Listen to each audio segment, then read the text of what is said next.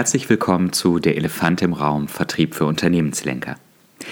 Der Titel dieser Folge lautet Akquise, Pipeline und Vertriebsprozess. Handwerkszeug der Vertriebsarbeit und Führung. Fast jedes Unternehmen hat den Schieberegler zwischen Struktur und Freiheit im Vertrieb falsch eingestellt. Zwei Beispiele von unseren ähm, Klienten, mit denen wir gearbeitet haben und mit denen wir insbesondere auch am Vertrieb gearbeitet haben. Äh, beides B2B-Beispiele. Einer dieser Klienten ähm, hatte Kunden, die insbesondere auch im Bereich der, der Schreinereien und der Holzverarbeiter ähm, aktiv sind. Und hier sind wir in dem einen Extrem gewesen, dass extrem viel Struktur vorgegeben war den Vertriebsmitarbeitern. Bis dahin, dass jede Sprachregelung und jede Aktion für einen bestimmten Zeitraum ähm, vorgegeben war, ohne dabei richtig Rücksicht auf die Bedürfnisse der Kunden zu nehmen. Also ein überspitztes Beispiel ähm, ist es, wenn man sich diese ähm, Erfahrungswelt nimmt, dass man blaue Türen verkaufen sollte. Es waren nicht wirklich blaue Türen, aber für dieses Beispiel seien es jetzt blaue Türen. Dass man blaue Türen vor ähm, verkaufen sollte und zwar auf eine ganz bestimmte Art und Weise äh, das Gespräch dazu eröffnen und die Vorteile von blauen Türen anpreisen. Das ist natürlich nicht von Erfolg gekrönt, wenn ähm, der Kunde, mit dem man gerade im Gespräch ist, eher Fensterprojekte oder Bödenthemen zu lösen hat.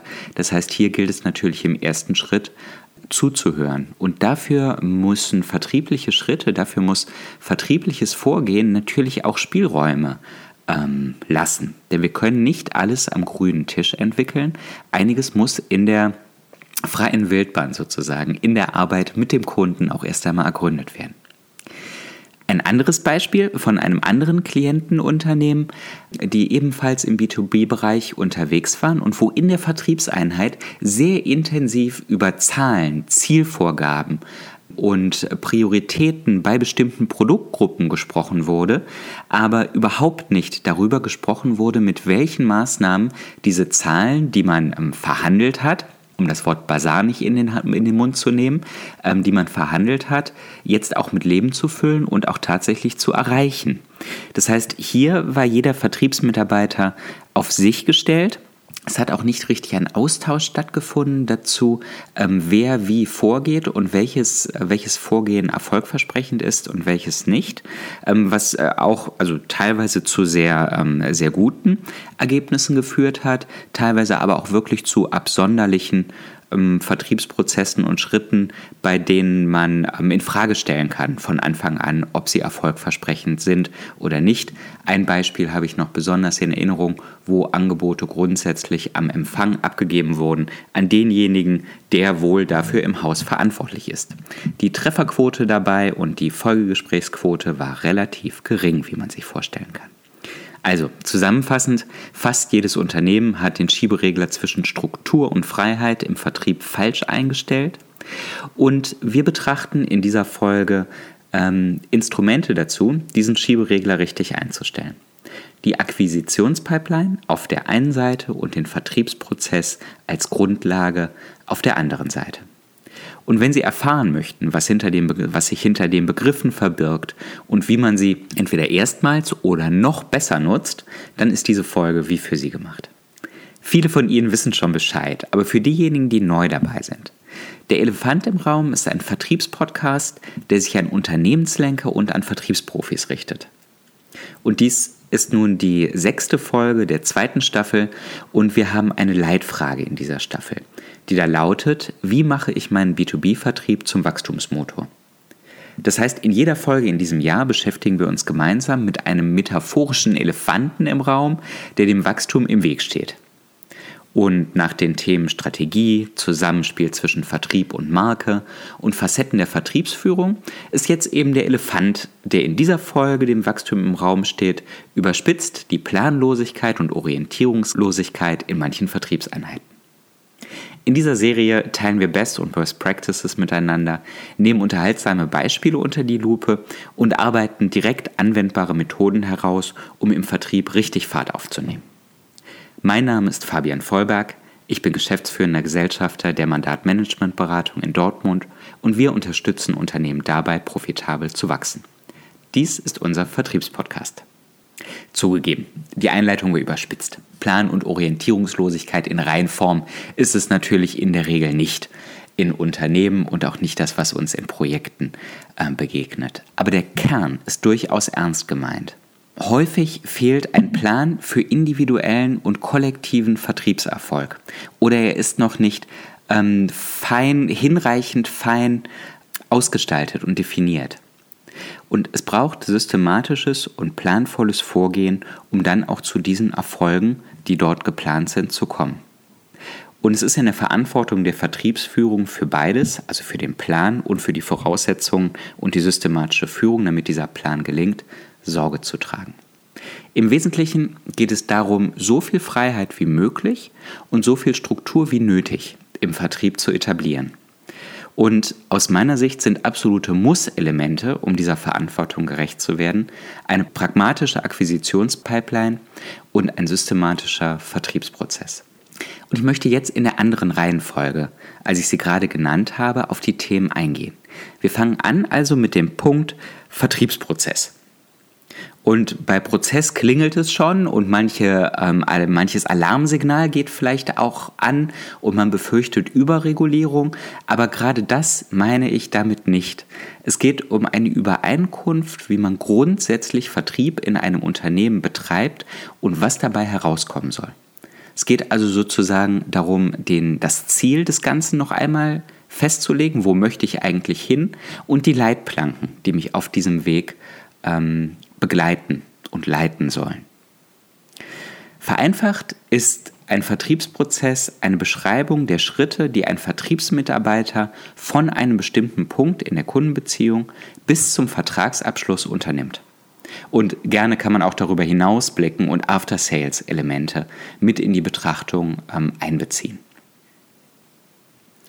Die Intention dahinter ist es, Erwartungsklarheit hinzubekommen. Was ich genau damit meine, darauf gehe ich gleich auch noch ein.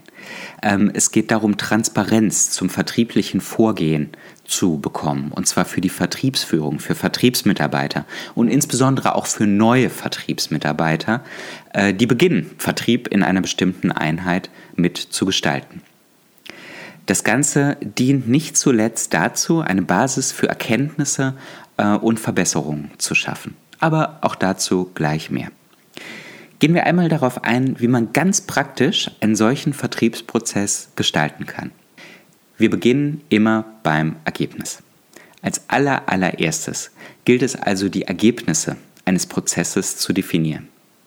Und das, das klingt vielleicht trivial, wenn man erst einmal da sitzt in einem Team mit dem Vertriebsteam und bespricht, was soll eigentlich rauskommen bei unserer Vertriebsarbeit. Aber hier warten durchaus wichtige ähm, und teilweise überraschende Erkenntnisse. Es findet hier ein Abgleich von Erwartungen und ein Abgleich von Prioritäten statt. Geht es um die Anzahl oder vor allem um die Qualität von Kunden? Woran messe ich auch diese Qualität von Kunden? Ähm, zielen wir auf den Deckungsbeitrag alleinig? Oder haben wir noch ähm, Aspekte der, der Beziehung, die entstehen soll oder die vertieft werden soll, der Kundenbeziehung, die hierbei eine Rolle spielen? Reicht ein Vertragsabschluss, um den ähm, Prozess erfolgreich durchgeführt zu haben? Oder ist auch der Bereich Zahlung in der Verantwortung des Vertriebes? All diese Dinge kann man hierbei wunderbar besprechen und man hat Erwartungsklarheit am Ende, wofür ist der Vertrieb eigentlich verantwortlich und wann hat er den Vertriebsprozess erfolgreich angewendet und durchgeführt. Im nächsten Schritt sollte man ähm, die Vorleistung definieren. Die Leitfrage ist, was braucht der Vertrieb, um überhaupt mit dem Vertriebsprozess starten zu können, um wirklich wirksam zu sein? Und auch hier findet Erwartungsklärung statt und es lässt sich manche ähm, Gedanken- und Gesprächsschleife im Unternehmen auch durchaus lösen. Es ist die Gelegenheit, einige Dauerthemen zu lösen. Man kann hier hm, beispielsweise ähm, Anforderungen des Vertriebes, die regelmäßig artikuliert werden, hier einmal mit einem Ja oder einem Nein oder einem Zeitpunkt auch versehen. Ein Beispiel, wenn immer wieder ein CRM-System gefordert wird und dass man erst vernünftig arbeiten könne, wenn das entsprechend eingeführt ist und die Antwort ist nein, das wird nicht kommen, dann wissen wir, mit welchen, ähm, mit welchen Instrumenten wir uns jetzt diesem Vertriebsprozess nähern können und worüber wir auch nicht zu sprechen brauchen. Wir brauchen nicht darüber zu sprechen, dass und wie ein CRM-System eingesetzt wird, wenn klar ist, dass jetzt keines kommt. Man stößt hierbei übrigens auch immer wieder auf Voraussetzungen, die der Vertrieb sich wünscht und die gar nicht bekannt waren.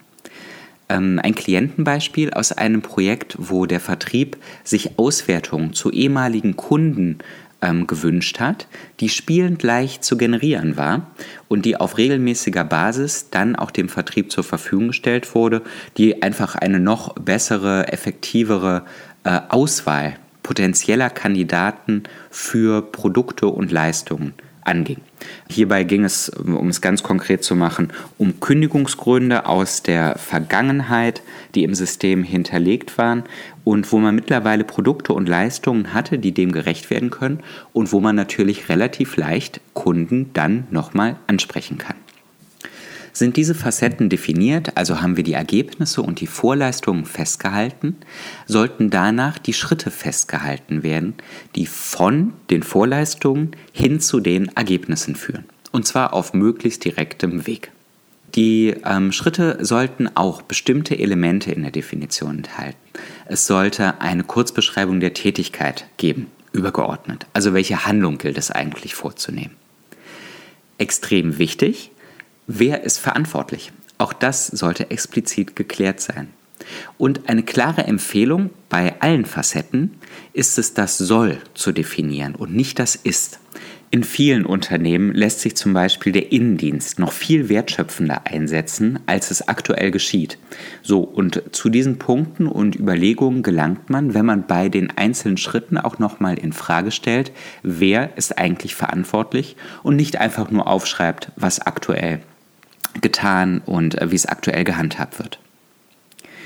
Bei der Definition der Schritte sollte auch pro Schritt ein angestrebtes Ergebnis festgehalten werden. Es sollte festgehalten werden, welche Ressourcen eingesetzt werden, also welche Instrumente, Software, äh, Datenbanken, Auswertungen, was auch immer. Und welche zeitlichen Vorgaben es gibt und welche weiteren Spielregeln beachtet werden. Zusätzlich zu den Verantwortlichkeiten kann man natürlich auch noch sagen, welche Schnittstellenpartner involviert sind, wer also mitwirkend ist bei den einzelnen Dingen. Und wenn man diese Schritte wirklich und Punkte wirklich definiert hat, dann hat man auch, kann man sich ziemlich sicher sein, einen ähm, vollständig definierten Prozess zu haben. Das war es auch schon. Wenn der Prozess beschrieben ist, ist der Rahmen gesetzt, der Freiheit und individuelle Brillanz auch erst voll zur Entfaltung kommen lässt. Klingt eigentlich ganz einfach, nicht wahr? So, wenn ein solcher Vertriebsprozess definiert ist, dann ist auch die Basis gesetzt und das Fundament geschaffen, ähm, eine Akquisitionspipeline aufzusetzen.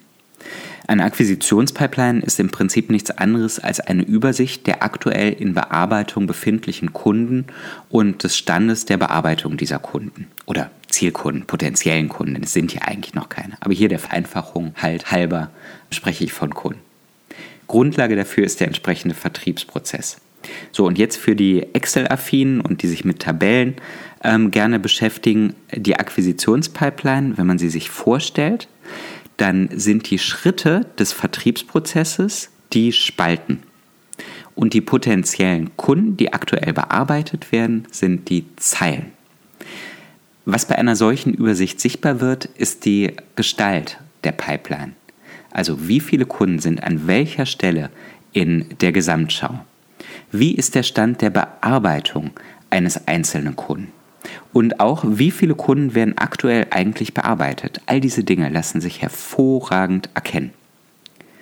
Betrachtet man dann auch noch systematisch die Entwicklung der Pipeline im Zeitablauf, lassen sich auch sehr gut Erkenntnisse dazu gewinnen, ähm, wie die Erfolgsquote von einem Schritt zum nächsten ist, und wie lange der durchschnittliche Durchlauf eines Kunden auch ist. Und auf dieser Basis lässt sich extrem viel im besten Sinne spielen. Also es lassen sich Annahmen für die Zukunft treffen. Nach dem Motto, ich brauche zehn potenzielle Kunden, um innerhalb von vier Wochen einen Abschluss zu machen. Der durchschnittliche Abschluss beträgt 10.000 Euro. Mein Monatsziel liegt bei 40.000 Euro. Also benötige ich 40 potenzielle Kunden in der Pipeline zu Beginn des Monats, damit das realistisch ist. Klingt jetzt abstrakt, ist aber wirklich, sind wirklich einfache Berechnungen. Und das, was daraus folgt, ist ganz praktisch und kann man sich sehr, sehr gut vorstellen. Und man kommt ein bisschen von dem, von dem Bauchgefühl, ob man gerade genug mit, mit genug Menschen redet über Neugeschäft oder nicht, kommt hin zu ähm, ja, einer, einer Zahlenbasis und ein bisschen zu einer logischen Begründung auch des Ganzen. Vielfältige Vergleiche und Auswertungen lassen sich so natürlich anstellen. Natürlich ist das immer mit Vorsicht zu genießen. Aus verschiedenen Gründen.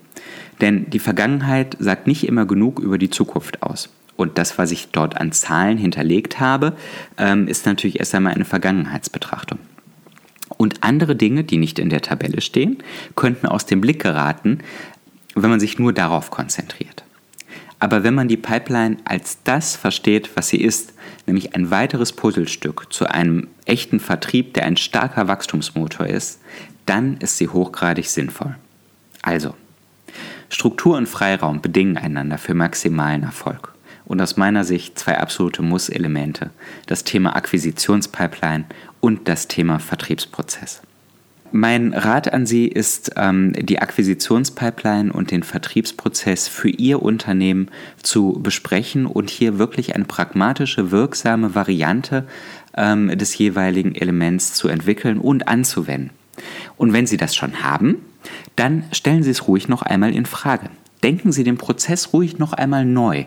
Es geht darum, wie, zu, wie in der Mitte ungefähr gesagt, es geht darum, das Soll zu definieren und zu gucken, wie wollen wir in Zukunft vertriebliche Erfolge generieren, nicht wie arbeiten wir heute versuchen Sie auch andere Fragen an die Pipeline zu stellen, wenn Sie sie schon haben. Also nicht nur die Fragen, die Sie ihr, ihr immer stellen. Und jetzt, ein, um ein Beispiel zu machen, fragen Sie sich nicht nur, wer von den Vertriebsmitarbeitern hat am meisten Zielkunden in der Pipeline, sondern fragen Sie zum Beispiel einmal, wer aus dem Team das meiste aus seinen Kontakten macht. Also wer hat die höchste Trefferquote bei seinen Angeboten? Ähm, wem gelingt es am besten, einen Interessenten zu jemandem zu konvertieren, sozusagen, der auch ein Angebot anfordert? Und all diese Dinge mehr. Stellen Sie noch einmal neue Fragen. Gucken Sie sich noch einmal an, wie lässt sich auf möglichst direktem, wirksamen Weg von den Vorleistungen zu den Ergebnissen kommen. Stellen Sie neue Fragen an die Pipeline und gucken Sie, was Sie daraus schließen können und spielen Sie im besten Sinne damit. Das war der Elefant im Raum, der Mandat Vertriebspodcast. Wenn Sie noch kein Abonnent sind und Ihnen die Folge gefallen hat, schreiben Sie mir eine Mail und abonnieren Sie die Serie. Es gibt eine Folge monatlich, geballtes Vertriebs-Know-how. Schreiben Sie mir einfach eine E-Mail an fabian.vollberg.mandat.de oder schauen Sie auf unserer Homepage vorbei www.elefantimraum.de. Elefant im Raum, ein Wort. Heute haben wir die Elemente Vertriebsprozess und Akquisitionspipeline beleuchtet und welche häufigen Wachstumsbremsen und Potenziale unserer Erfahrung nach häufig im Vertriebsprozess bestehen, das besprechen wir beim nächsten Mal. Für jetzt vielen Dank und bis zum nächsten Mal.